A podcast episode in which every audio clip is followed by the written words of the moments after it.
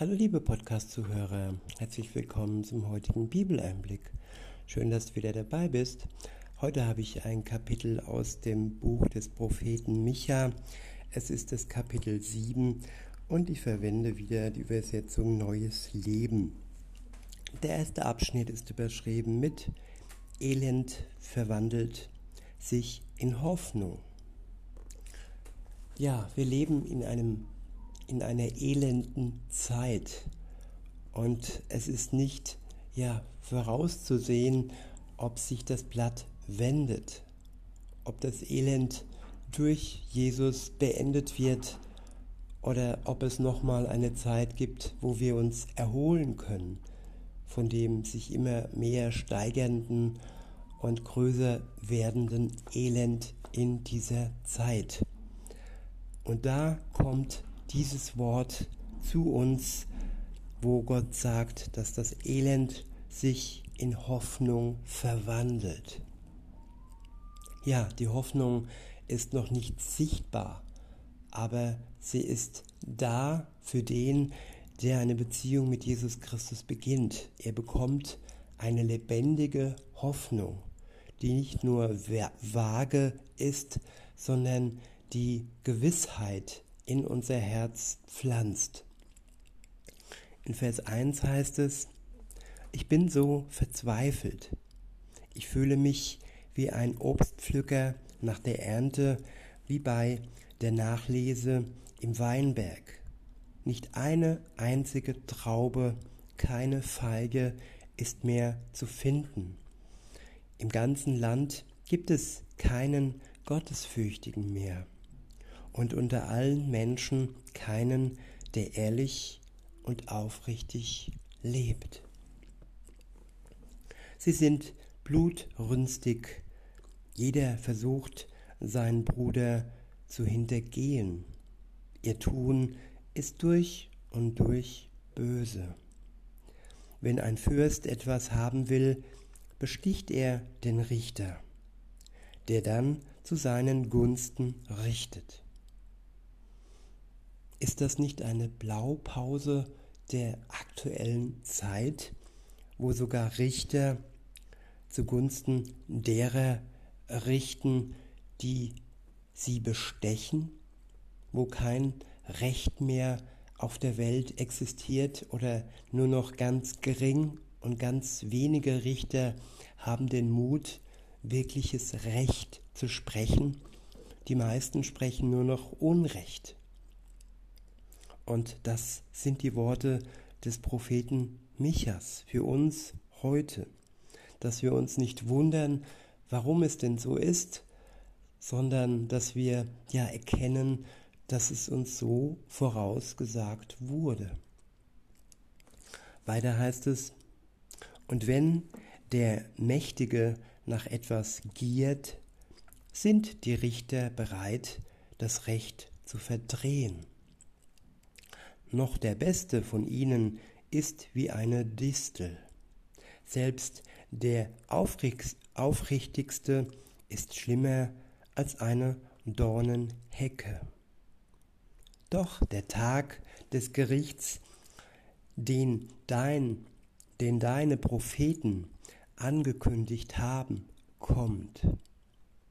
Ja, der Tag des Gerichts, an dem sogar die Richter sich vor Gott verantworten müssen für ihre unrechten Richtersprüche und Urteile, die sie ja, vollzogen haben.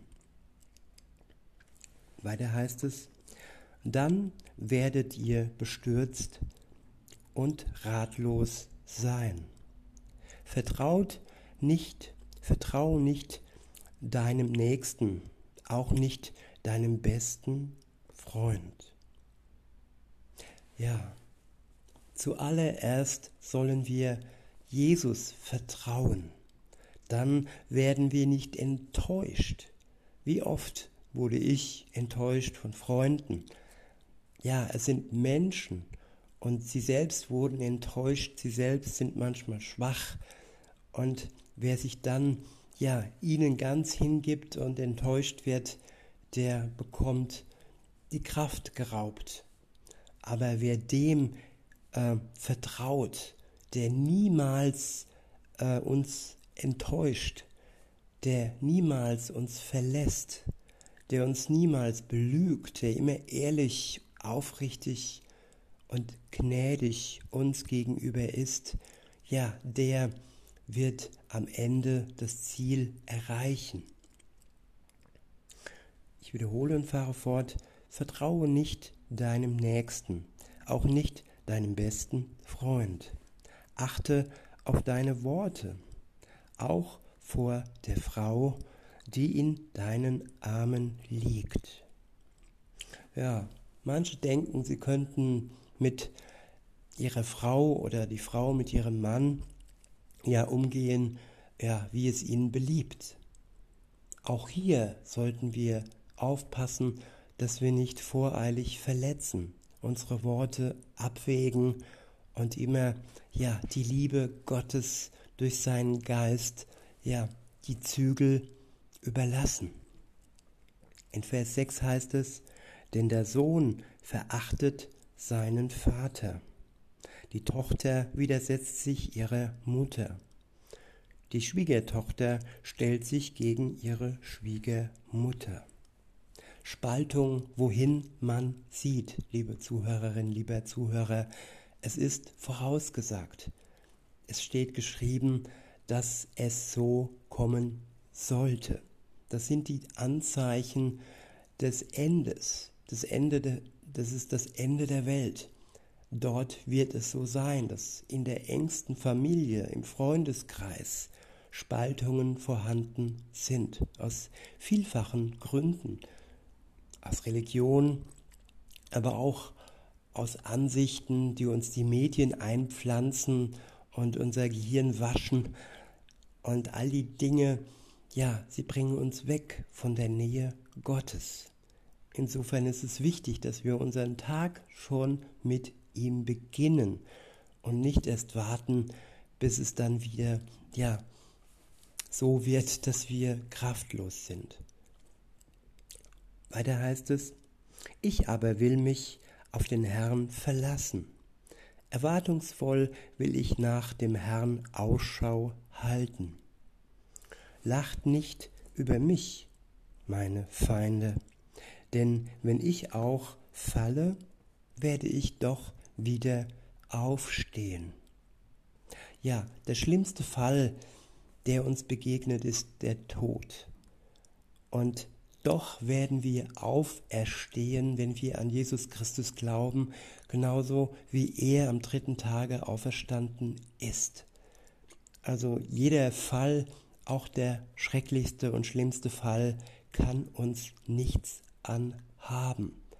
Die Hand Gottes ist hier und er reicht uns seine Hand sogar im Tod und zieht uns heraus ins ewige Leben. Und diesen Pfand, dieses Erbe haben wir jetzt schon, wenn wir mit Jesus Christus in Verbindung stehen, nämlich sein Geist nimmt Wohnung in unserem Herzen. Weiter heißt es, ist um mich herum auch alles dunkel, ist doch der Herr selbst mein Licht. Tja, im wahrsten Sinne des Wortes könnte es dunkel werden, wenn die Energievorräte zur Neige gehen und wir dann im Dunkeln sitzen, aber selbst da, wenn es um uns herum dunkel ist, ist doch der Herr selbst unser Licht. Alles, was Schreckliches passieren könnte, ist nichts, wo er mit seinem Licht nicht in unserem Leben existiert und bei uns ist, uns tröstet und ja, uns begleitet. In Vers 9 heißt es, ich habe gesündigt und muss nun den Zorn des Herrn ertragen, bis er meine Sache in die Hand nimmt und mir zu meinem Recht verhilft. Er wird mich wieder ins Licht hinausführen, und ich werde voller Freude seine Gerechtigkeit sehen. wiederhole Vers 9. Ich habe gesündigt und muss nun den Zorn des Herrn ertragen. Ja, wer sündigt, ähm, hat zwischen sich und Gott den Zorn Gottes stehen. Denn Gott kann sich nicht erfreuen über unsere Sünde. Er kann nur zornig sein.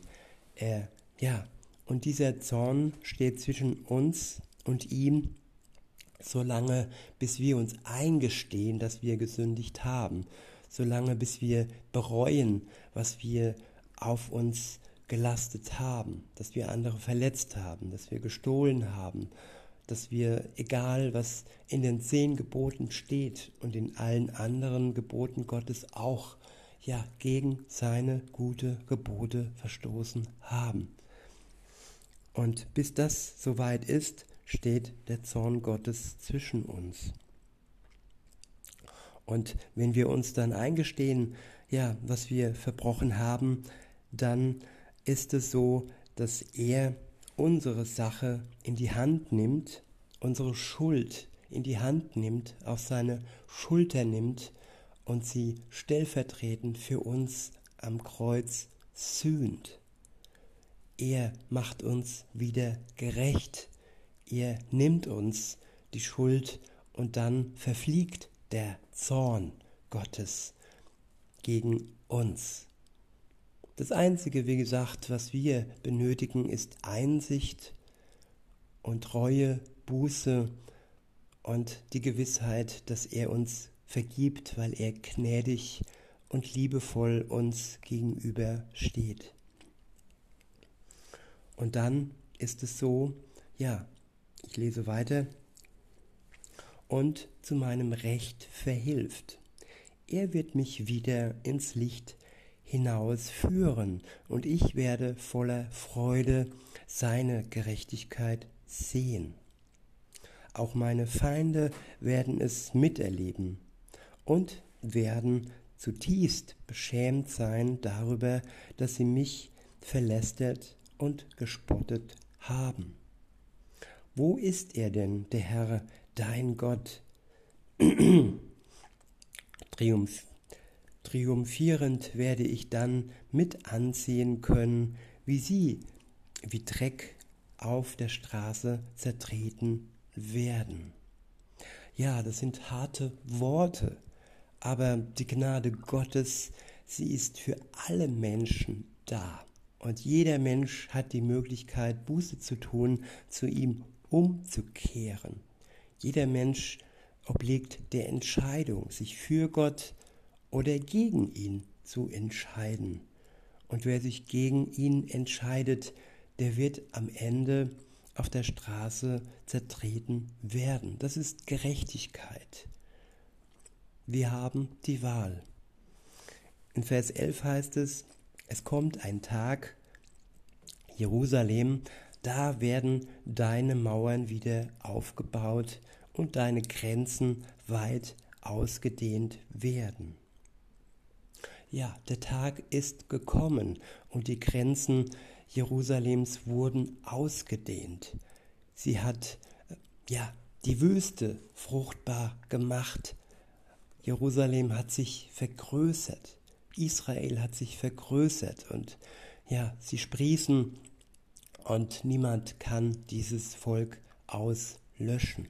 Auch wenn bis heute viele versuchen, es zu tun.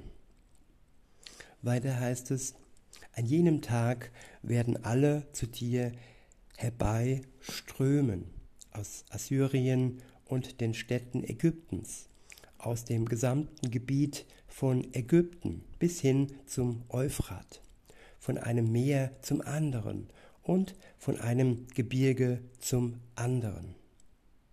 Ja, am Ende der Welt werden alle sich in Jerusalem versammeln.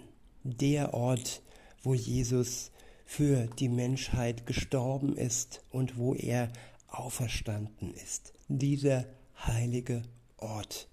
Er ist das Zentrum der Welt, er ist das Herz der Welt und jeder, der den Ort bereisen konnte, ich konnte es noch nicht, aber die Sehnsucht ist auch in mir und ich denke, am Ende der Zeit, dann geht es nicht mehr darum, dass wir das Geld haben zu reisen, sondern es geht darum, dass wir die Möglichkeit haben, weil alle Grenzen aufgehoben werden und ja, wir uns versammeln können.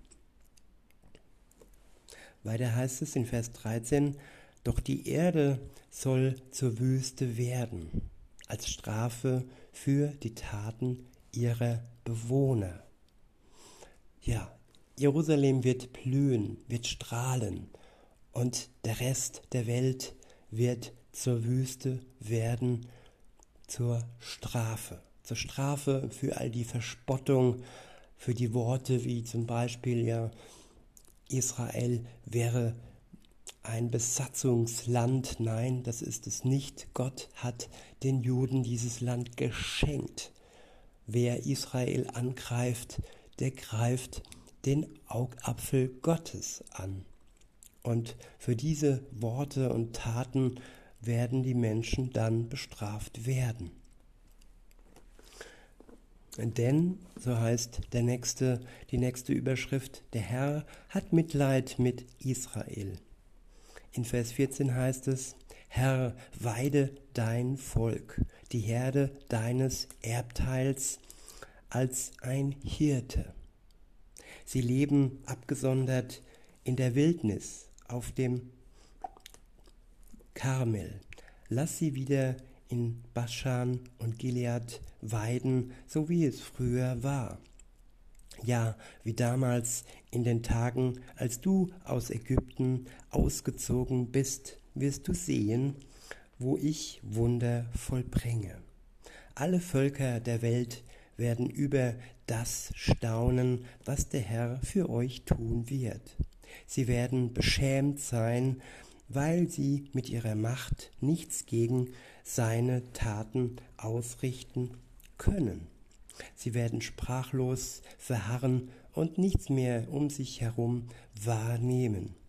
Sie werden Staub lecken wie die Schlangen, wie das Gewürm auf der Erde. Sie werden zitternd und voller Angst aus ihren Festungen zum Herrn, unserem Gott, kommen. Sie werden vor dir erschaudern und sich fürchten. Ja, die Feinde Gottes werden sich vor Gott fürchten. Und das Volk Gottes und alle, die ihm hinzugefügt werden durch den Glauben an Jesus Christus, sie werden sich am Ende der Zeit freuen wenn Jesus Christus wiederkommt.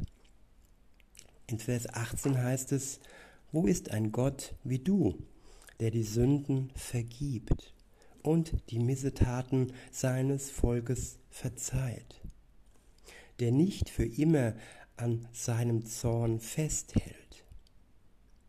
Ja, er hält nur so lange an seinem Zorn fest, wie wir an unserer Sünde festhalten. Weiter heißt es, sondern der sich freut, wenn er barmherzig sein kann. Ja, wenn wir loslassen, unsere Sünde loslassen, dann freut sich Gott, dass er uns gegenüber barmherzig sein kann und uns vergeben kann und uns ja in ein Land führen kann, das die Hoffnung, die in unserem Herz ähm, ist, schon sehen kann, auch wenn sie sie nicht wirklich sieht, aber wir wissen, dass er wiederkommt und uns in die Herrlichkeit führen wird. In Vers 19 heißt es, er wird sich wieder über uns erbarmen, alle unsere Sünden zertreten und alle unsere Verfehlungen ins tiefe Meer werfen ja, ins tiefe Meer, da wo niemand mehr drankommt, wo nicht mal mehr Gott weiß, dass da etwas war. Es ist ein für alle Male versenkt. Gott ist nicht nachtragend. Wenn wir unsere Schuld bekennen, Buße tun, dann wird unsere Schuld versenkt im Meer. In Vers 20 heißt es, du wirst an Jakob Treue und an Abraham Gnade erweisen, wie du es unseren Vorfahren geschworen hast. Ja, lasst uns aufschauen zu unserem treuen und gnädigen Gott. In diesem Sinne wünsche ich euch noch einen schönen Tag und sage bis denne.